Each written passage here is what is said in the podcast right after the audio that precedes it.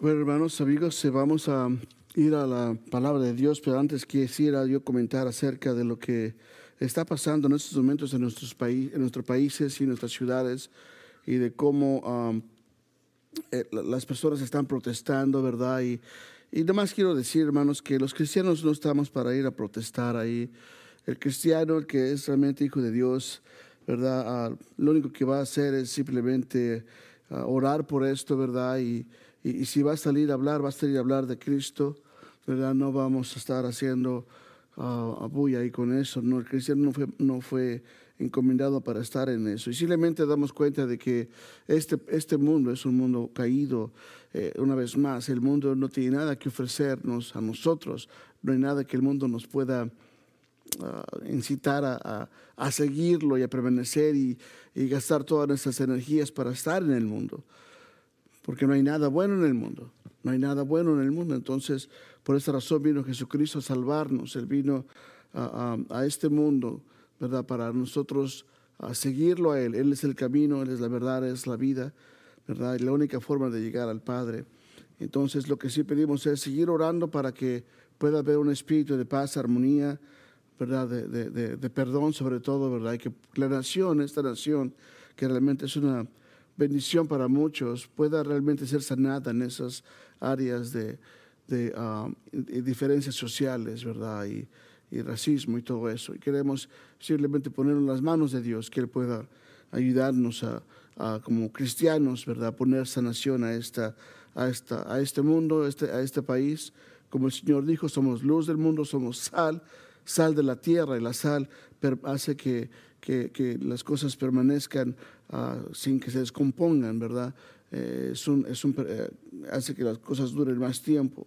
Ah, entonces, vamos a hacer nuestro trabajo pidiendo a Dios que todo esto pase, ¿verdad? Y que pueda una vez más ah, reinar la calma y sí puedan haber ajustes en la forma de cómo se deben hacer las nuevas normas, ¿verdad?, sobre las leyes en las ciudades y en diferentes estados. Bueno, vamos entonces a ahora sí hablar de, del Señor y su palabra en esta tarde, en esta mañana, y, y ah, nuestra meditación está en Éxodo 13, ah, capítulo 13, del verso 17 al 22 y uh, simplemente un pequeño repaso acerca de lo que vamos a estar hablando en estas últimas o en las próximas semanas, ¿verdad? Comenzamos hablando de Éxodo 3 y cómo Dios y el ángel de Jehová se aparece a Moisés en una zarza, en, en un arbusto que ah, rápidamente se consume, pero ese no se consumía y ahí empieza esta odisea, esta gran historia donde Dios se manifiesta a un hombre, se manifiesta a un pueblo, Dios viene y reconoce a un pueblo, a un pueblo que, que le dio su promesa al pueblo judío a través de Abraham, de Isaac y de Jacob. Y vemos como a través de Génesis Dios hace muchos milagros, hace juicio a los dioses de Egipto, esas diez plagas que habla la escritura, ¿verdad? Unos que sapos, otros piojos, ¿verdad? El, el, río Nilo, todo eso eran juicios directamente a los dioses de Egipto y cada uno fue enjuiciado y castigado de una forma puesto en pena, ¿verdad? Que porque solamente hay un solo Dios. Y al final el faraón deja ir al pueblo de Israel para servirle a, servirle a Dios, servirle a su Señor. Y vamos a hablar acerca de esta tarde, en esas horas, de cómo Dios cuida a su pueblo, cómo Dios cuida a su gente. La palabra de Dios dice así en el verso 17 del capítulo 13 de Éxodo, y dice, y luego que Faraón dejó ir al pueblo, Dios no los llevó por el camino de la tierra de los filisteos, que estaba cerca, porque dijo Dios, para que no se arrepienta el pueblo cuando vea la guerra y se vuelva a Egipto.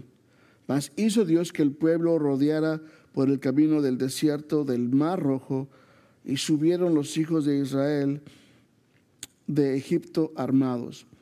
Entonces también consigo Moisés los, ah, los huesos de José, el cual había juramentado a los hijos de Israel diciendo, Dios ciertamente os visitará y haréis subir mis huesos de aquí con vosotros.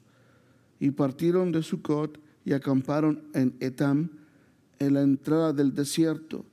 Y Jehová iba adelante de ellos de día en una columna de nube para guiarlos por el camino, y de noche en una columna de fuego para alumbrarles, a fin de que anduviesen de día y de noche. Nunca se apartó de delante del pueblo la columna de nube de día, ni de noche la columna de fuego. Que el Señor bendiga su santa palabra. Vemos que el pueblo del Señor ahora sale, sale de Egipto y una de las cosas que nos damos cuenta es que Dios cuida de su pueblo, ¿verdad? El Señor ha determinado que es su pueblo y lo va a guiar. Y Dios tenía planes para el pueblo de Israel. El pueblo de Israel iba a ser un pueblo de sacerdotes. Todo este pueblo, ese pueblo iba a ser enseñado para servirle al Señor.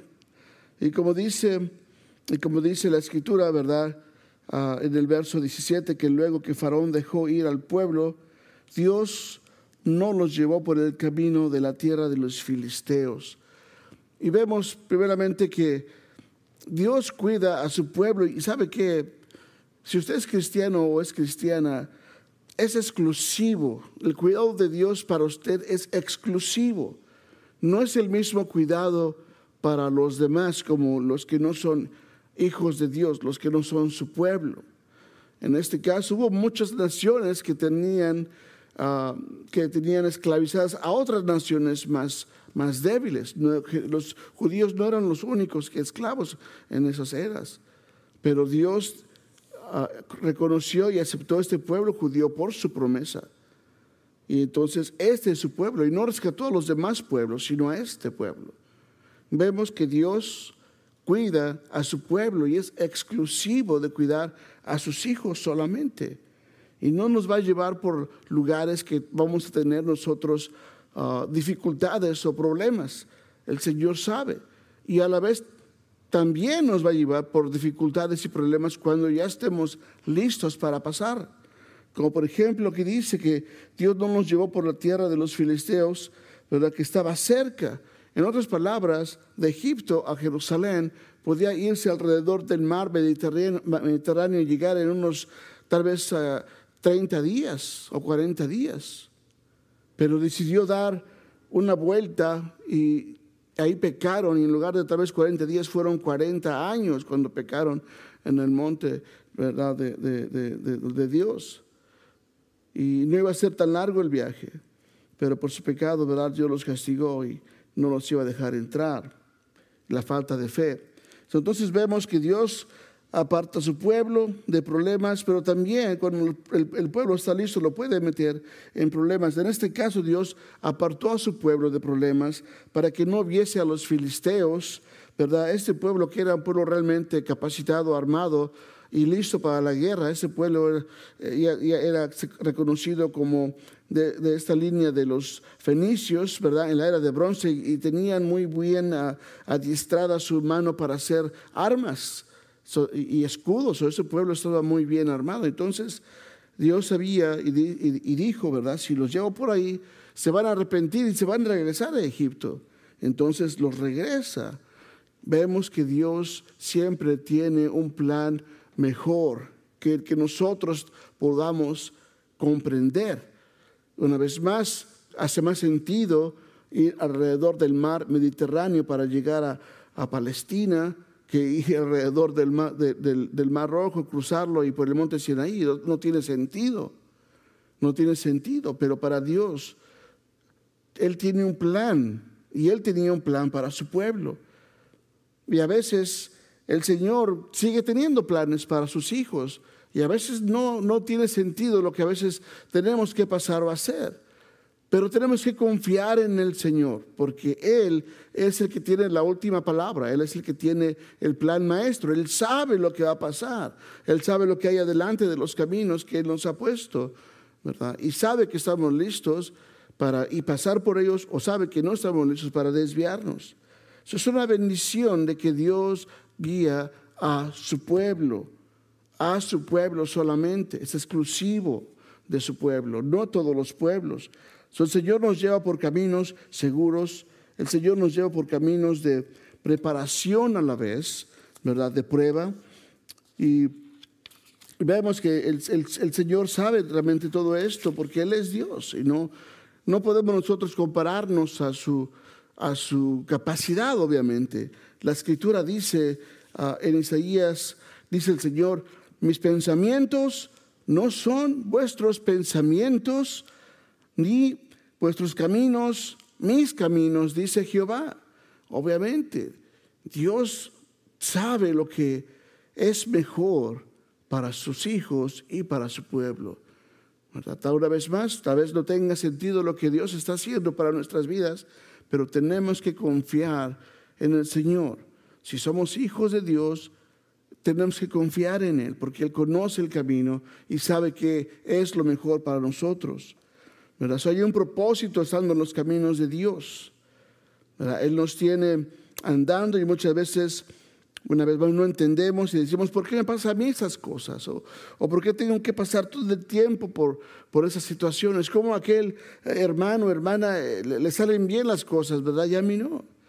Cada, cada uno de nosotros tiene un, Dios un plan y los caminos son diferentes, obviamente, pero tenemos que confiar en Él. encontramos en las escrituras que hay una razón divina para todo esto, una razón divina por la cual el Señor nos ha puesto en este caminar. Y cuando usted abre, abre su Biblia en Deuteronomio 8.2, dice la escritura, y te acordarás de todo el camino por donde te ha traído Jehová tu Dios estos 40 años en el desierto. Y habla Moisés acerca de cuando el pueblo entre a la tierra prometida. Para si te vas a acordar de esto, ¿verdad? De por qué Dios te mandó a través de esos caminos tal vez secos, áridos, peligrosos, tristes, agónicos, tal vez eh, tentativos de depresión y todo eso. ¿Por qué?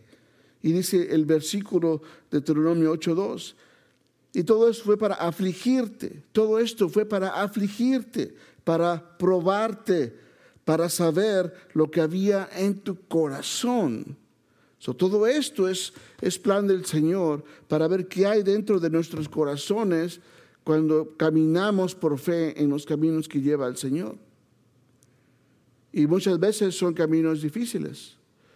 A veces nos encontramos con enfermedad, a veces nos encontramos con ah, situaciones difíciles financieros, a veces es una relación que no, no podemos sobrellevar, es tal vez dentro de la familia o fuera de la familia o el trabajo, y nos hacen sentir como que no hay solución nos hacen sentir como que somos un fracaso, ¿verdad? Y ahí estamos tal vez hasta tristes, y eso simplemente porque no hay una buena relación con Dios, ¿verdad? Le hemos creído al enemigo, ¿verdad? Eso es una mentira.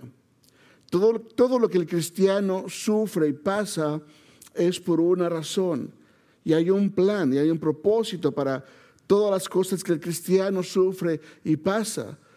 Y todo esto es, como dice el, verso de Deuteronomio 8.2, fue para probarte, para afligirte, para ver qué realmente hay en tu corazón, si habrías de guardar la ley de Dios o no, si realmente amas a Dios o no, o eres solamente eh, un hipócrita que nada más vienes porque tu papá o tu mamá te dice que vengas, pero realmente vives como un pillo o una pilla, realmente. No, no te importa lo que Dios quiere para ti. ¿verdad? Posiblemente tienes otros planes. Pero no, el Señor, el Señor tiene plan perfecto para todos sus hijos e hijas. So, el pueblo de judío necesitaba ser probado para ver exactamente lo que había en su corazón si guardarían o no los mandamientos de Dios, igualmente como cada uno de nosotros. Dios prueba nuestra fe para ver qué realmente hay en nuestro corazón, si realmente amamos a Dios o no. Y una vez más vemos de que también Dios los llevaría a esta tierra prometida, una tierra donde fluye leche y miel, y donde ellos iban a ser, iban a ser ah, enseñados a cómo adorar al Dios verdadero. Porque recuerden que habían tenido 400 años de influencia en Egipto. Y Egipto era simplemente un país idólatra, una nación idólatra, que, que, adoraban al perro, que al gato, que a la víbora, que al cocodrilo, que al sapo, ¿verdad? Que al coyote, al toro. ¿No se acuerdan? Entonces ellos tenían que ser enseñados a cómo adorar a Dios. Igualmente nosotros, todos los cristianos, estamos siendo probados y enseñados a cómo servir y adorar a nuestro verdadero Dios y Salvador, Cristo Jesús, a Dios Padre, a honrar al Espíritu Santo. Todo eso para enseñarnos y poder entrar y vivir en nuestra nueva Jerusalén. Tenemos que ser enseñados a cómo vivir y adorar a Dios con nuestras vidas diarias. El pueblo judío tenía que ser enseñado los caminos del Señor, ¿verdad? De cómo adorar a Dios, igualmente como nosotros. Y la palabra de Dios es la misma. No te, harás imagen, ¿verdad? De ninguna, de ninguna especie. No imágenes no sacrificios inaceptables, enseñados de que Dios es único, Dios solamente hay uno y es un Dios santo. Es un Dios santo. Vemos entonces que en Isaías dice la escritura que, que vamos a recordar lo que las palabras de Dios nos han dicho. Dice entonces tus oídos oirán a tus espaldas palabra que diga, este es el camino, andar por él. Y no echéis a la mano derecha, ni a la mano, ni tampoco a la mano izquierda. Y sabemos que hay un solo camino. Este es Jesucristo. Él es el único camino. Y todo cristiano, todo hijo de Dios, el pueblo de Dios, tiene que estar caminando en ese camino. Y tenemos que confiar que ese camino es el camino que Dios nos ha preparado. Es camino de oración, es camino de estudio, es camino de, compromiso, es camino de resolver que ya no vamos a estar placiéndonos con los pecados que, que hay en nuestra carne. Decidir que ya no vamos a estar sometidos al pecado, sino a Jesucristo es un camino de negarnos a nosotros mismos. Es un camino de tomar tu cruz y seguir a Jesucristo. Ese es el camino y no hay otro. Número dos, es un camino de fe. El camino que Dios nos ha puesto adelante es un camino de fe. Vemos que la escritura dice que, que, ah, el verso 19, que tomó también consigo Moisés los huesos de José. Dice el cual, habiendo juramentado a los hijos de Israel, diciendo Dios, ciertamente os visitará y haréis subir mis huesos de aquí con vosotros. Había una promesa de José al pueblo de Israel, que Dios los iba a visitar. Y, el pueblo realmente tuvo esa promesa ah, para ellos por 400 años. Dios iba a venir por ellos. Es una promesa que Dios les hizo y los judíos la agarraron por, por ellos, para ellos mismos, personalmente. Es un acto de fe. Seguir a Dios es un acto de fe. Y como la escritura dice, sin fe es imposible agradar a Dios. Es imposible agradar a Dios es un camino que, que se ha preparado y vemos que José obviamente tuvo una gran experiencia caminando con Dios. José, ¿se acuerdan que fue vendido como esclavo a, Egipto y que llegó a ser el segundo de Faraón?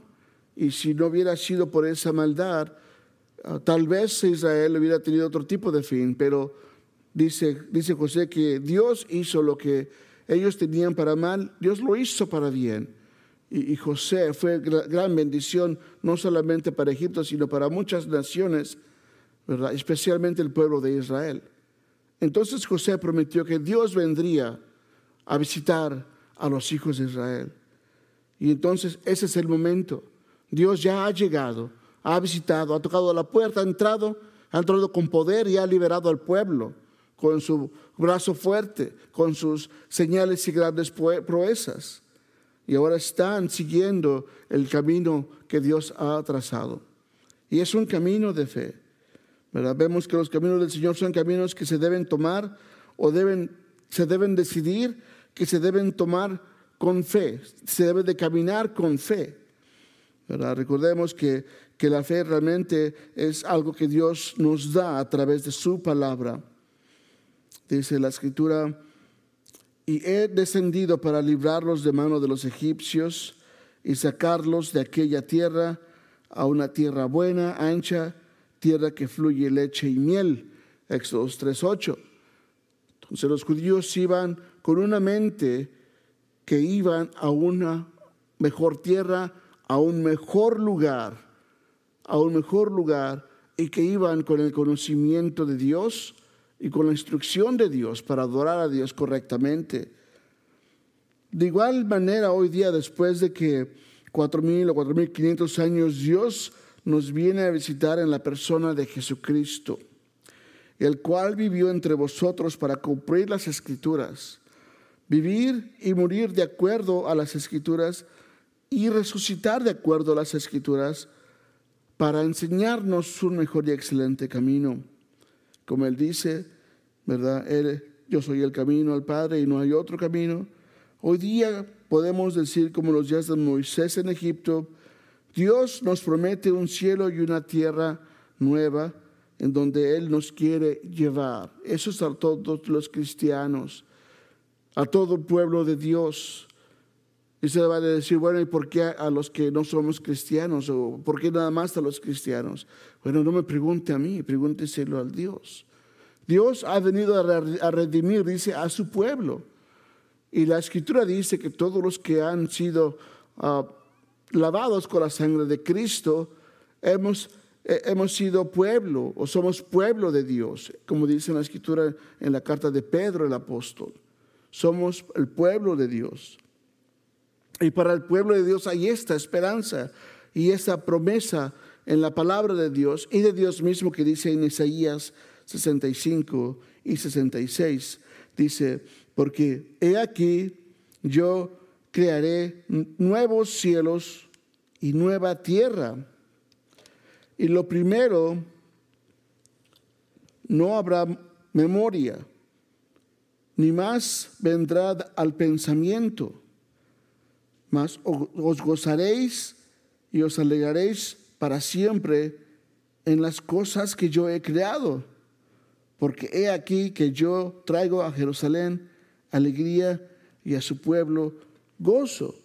Vemos que Dios nos promete aquí nuevos cielos y nueva tierra. Y que dice que de lo primero no habrá memoria. So ya no vamos a recordar viejas ah, historias o la historia de este mundo, inclusive hoy día los, los ah, riots y todas esas manifestaciones que hay. Esos no van a venir a la memoria nomás, porque lo nuevo que Dios trae lo nuevo que Dios Padre está haciendo es realmente extraordinario. No nos va a dar tiempo ni siquiera acordarnos de atrás, del pasado. Pero una vez más, es una promesa solamente para su pueblo, para su pueblo. El verso 22 del capítulo 66 dice, porque como los cielos nuevos y la nueva tierra que yo hago permanecerán delante de mí, dice Jehová. Así permanecerá también descendencia y vuestro nombre. una vez más vemos aquí que el Señor tiene un plan solamente otra vez más su pueblo y dice que su descendencia y el nombre vamos a estar con él, vamos a permanecer con él, vamos a vivir con él. Eso es una gran promesa y se debe de aceptar con fe solamente y se debe de vivir con fe. Y se debe de caminar con fe. No hay otra forma de caminar con Dios. No hay otra forma. Y es importante que su fe lleve realmente las marcas de Cristo, que realmente usted sea cristiano. Hay diferentes evangelios hoy día donde dice que el cristiano debe ser prosperado y debe ser sanado y debe ser ah, rico en, dinero. Y eso no dice la escritura. Eso no lo dice aquí la escritura. Dios dice que nos va a probar, nos va a pasar por desiertos amargos, secos, fríos, temerosos, pero que es para probarnos y tenemos que mostrar las marcas de nuestra cruz igualmente como Cristo. El cristiano debe de, debe de ser reconocido como cristiano. Esa forma es la única forma que tú puedes realmente identificarte con Dios. Si tú dices que eres cristiano y, y, te sientes derrotado, ok, puede ser que una vez, tal vez dos veces, pero quizás en depresión todo el tiempo, ¿verdad? De que no puedas salir de tu problema, de que no dejes a Cristo, no lo dejes a Cristo trabajar. Eh, no es correcto eso. Tienes que dejar todo a Cristo Jesús, entregárselo todo a Él, darle todo a Él, todos sus problemas, todos sus dolores, todo dáselo al Señor, para que Él realmente pueda ser realmente tu Rey. So, esta vida eterna y vida en abundancia que Jesús vino a dar y promete a todos viene solamente a través de la fe. Y la fe solamente viene a través de escuchar la palabra de Dios. No viene a través de milagros, no viene a través de manifestaciones, ¿no? Solamente escuchando la palabra de Dios, meditándola, aceptándola, solamente así se obtiene esa fe. Y por último, Dios guía, protege a su pueblo personalmente, personalmente. Dice el verso 20, 20 de capítulo 13, dice, y partieron de Sucot y acamparon en Etam a la entrada del desierto. Y Jehová iba delante de ellos de día en una columna de nube para guiarlos por el camino y de noche en una columna de fuego para alumbrarles a fin de que tuviesen de día y de noche. Sabemos que Jehová iba delante del pueblo. Y también vemos más adelante en el capítulo 14, en el verso 19, que el ángel de Jehová que iba delante se mueve a la retaguardia cuando ve que el ejército de, de Egipto va tras de ellos. Vemos que Dios protege a su pueblo personalmente. El ángel de Jehová es el que está en acción. Dios se hace presente físicamente en esa columna de nube, como dice el Éxodos. Es Jehová el que va delante del pueblo de Israel, el que va guiando, el que va cuidando. Y cuando ven que hay peligro en la retaguardia por los egipcios, es el ángel de Jehová, una vez Dios el mismo, viendo, yéndose atrás a cuidar de la retaguardia en una columna de nube, como dice en Éxodo 14, 19. So, esa es la nube que era de día, que también daba sombra, y en la noche era una columna de fuego para que el pueblo pudiese ver en la noche. So, Dios guía y protege a su pueblo de una forma, podemos decir, sin equivocarnos, sobrenaturalmente. Sobrenaturalmente. Vemos y hemos escuchado de muchos testimonios de los hijos de Dios e hijas de Dios, cómo son bendecidos y rescatados de una forma realmente ah, divina. ¿verdad? Solamente es Dios el que hace, el que puede hacer estas obras. Y vemos, por ejemplo, en las escrituras que el Señor ha prometido así. Génesis 28, 15 dice, He aquí yo estoy contigo y te guardaré por donde quiera que fueres y volveré a traerte a esta tierra, porque no te dejaré hasta que haya hecho todo lo que te he dicho. So, el Señor dice, voy a estar contigo en todas partes, en todas partes, no te voy a dejar. Voy a hacer lo que he prometido hacer contigo. No vas a estar solo. En Éxodo 33, 14 dice, y él dijo, mi presencia irá contigo y te daré descanso. Y en Mateo 28, 20b dice, he aquí yo estoy con vosotros todos los días hasta el fin del mundo. Amén. So Dios no solamente cuida a su pueblo exclusivamente, nos lleva por ese camino de fe, pero es Dios personalmente el que cuida a sus hijos, personalmente. El Señor está y estará con usted, estará con nosotros todos los días de nuestras vidas. Eso debe ser motivo de gozo y de celebración para venir ante la presencia del gran Rey Dios Salvador y alabarle por sus muchas misericordias como esta. ¿Verdad?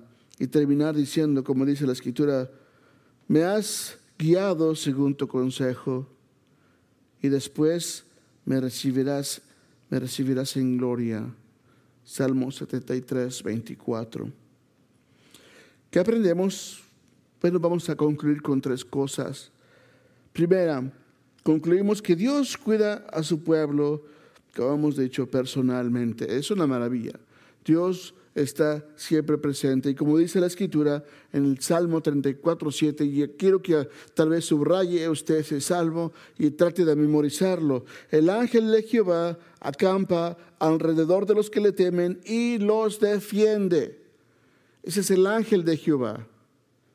El ángel de Jehová es Dios, Cristo acampa alrededor de aquellos que temen a Dios y los defiende también. Pero ¿qué tal tú si no eres temeroso de Dios? ¿Qué tal si eres un rebelde? ¿Qué tal si realmente no vienes solamente porque tu papá y tu mamá te dicen que vengas a la iglesia? O simplemente vienes para que tu esposo o tu esposa no te diga nada más. No tengas que escucharlos. O simplemente vienes porque vienes a buscar algún beneficio. Ten cuidado con eso. Estás solo. Si no tienes temor de Dios, teme a Dios. Teme a Dios. Arrepiéntete y vuélvete a Él. Cristo dice que el que a mí viene, yo no le echo fuera. Ven a Cristo ver a Cristo y, y vas a disfrutar la bendición de la compañía del ángel de Jehová. Número dos, para andar en los caminos del Señor tenemos que tener fe. Tenemos que tener fe. No podemos, no podemos estar en los caminos de Dios sin fe. Es imposible. Es imposible que usted, perdón, pueda agradar a Dios sin fe. Eh, ¿Ocupa usted la fe que Dios, que Dios ah, necesita para bendecirlo? Y la fe viene a través de la palabra de Dios. José, el patriarca, habló la palabra de Dios y su promesa a los judíos. El pueblo la guardó por 400 años. ¿Por qué? porque creyeron en la palabra de Dios, creyeron en la palabra de José que venía de Dios, iba a venir. Y saben, hermanos, el Señor nos dice que Él va a regresar Jesucristo otra vez, va a regresar otra vez. Y así como el ángel de Jehová estuvo en la nube con el pueblo judío, de igual manera Jesucristo vendrá otra vez y lo veremos venir y nos encontraremos con Él en las nubes. Y como dice Corintios, segundo a los Corintios 5, 6, 7, dice, así que vivimos confiados siempre y sabiendo que entre tanto que estamos en el cuerpo, estamos ausentes del Señor. Porque por fe andamos y no por vista, dice la Escritura. Por fe andamos y no por vista. So, Concluimos que estar en los caminos del Señor está en las manos de Dios, ¿verdad? El Señor sabía en aquel entonces que era mejor rodear y no ir directamente a los filisteos, donde la fe de los judíos iba, simplemente a fracasar. Entonces vemos que hay un, un, versículo en la escritura donde dice en Corintios, primera carta a los Corintios 13, que dice que no nos ha sobrevenido ninguna tentación que no sea humana. a todo cristiano, a todo hijo de Dios, vamos a ser probados y tentados, pero no va a ser una tentación que sea imposible de no tener victoria, de no vencer. Va a haber solución. Dice que no nos ha sobrevenido ninguna tentación, ningún problema, ninguna crisis que no sea humana. Pero fiel es Dios que no nos dejará ser tentados más de lo que podemos resistir. So, Dios simplemente sabe lo que podemos resistir. Y si Dios le ha puesto a usted alguna prueba, adelante con Cristo y practique los dones del Espíritu, los frutos del Espíritu, o el fruto del Espíritu, que es más correcto. Dice la Escritura, y terminando, sino que dará también juntamente con la tentación la salida para que podáis soportar. Así es nuestro gran Dios, así es nuestro gran Salvador. Es bueno, sabio, poderoso y que conoce que es mejor para nosotros. La meta aquí es que tú ah, no, desmayes ni te rindas. La batalla que podremos tal vez perder algunas batallas, pero sabes que el Señor ha ganado la guerra. Él ha ganado. Nosotros somos más que vencedores por medio de aquel que nos amó. So, adelante con Cristo. Si tú sientes que tu camino es difícil, levántate, sacúdete, adelante con Jesús, si es posible. ¿Quieres ser más que vencedor? Ven a los pies de Cristo. Él, él no rechaza a nadie, ¿verdad? Una vez más, Jesucristo dijo, el Señor, el que a mí viene, yo no lo echo fuera. Si tú vienes a los pies de Cristo, Él te va a recibir como Hijo de Dios, si es que vienes arrepentido de tus pecados, lo reconoces a Él como Señor y le entregas tu vida a Él. Vamos a orar. Bendito Padre, gracias te damos por la bendición de tu palabra. Gracias porque nos das la promesa que tú, Señor, nos cuidas de día y de noche, a todo tiempo, a toda hora y en todo lugar estás presente para cuidar de tus hijos, Señor, de tu pueblo, y que lo haces de una forma personal. Tu ángel está presente, Señor, para cuidar de, los tuyos, de tus hijos, de tus hijas. Gracias te damos por esa gran bendición. Rogamos una vez más por nuestro país, que tú lo sanes, Padre Santo, por favor, que sanes esas diferencias, que sanes eh, eh, esta maldad que hay también, y que, Padre, podamos también perdonar a aquellos que nos ofenden. Por favor, ayúdanos y sana nuestra tierra, por favor, Señor. Lo pedimos todo esto en el nombre de Cristo Jesús. Amén.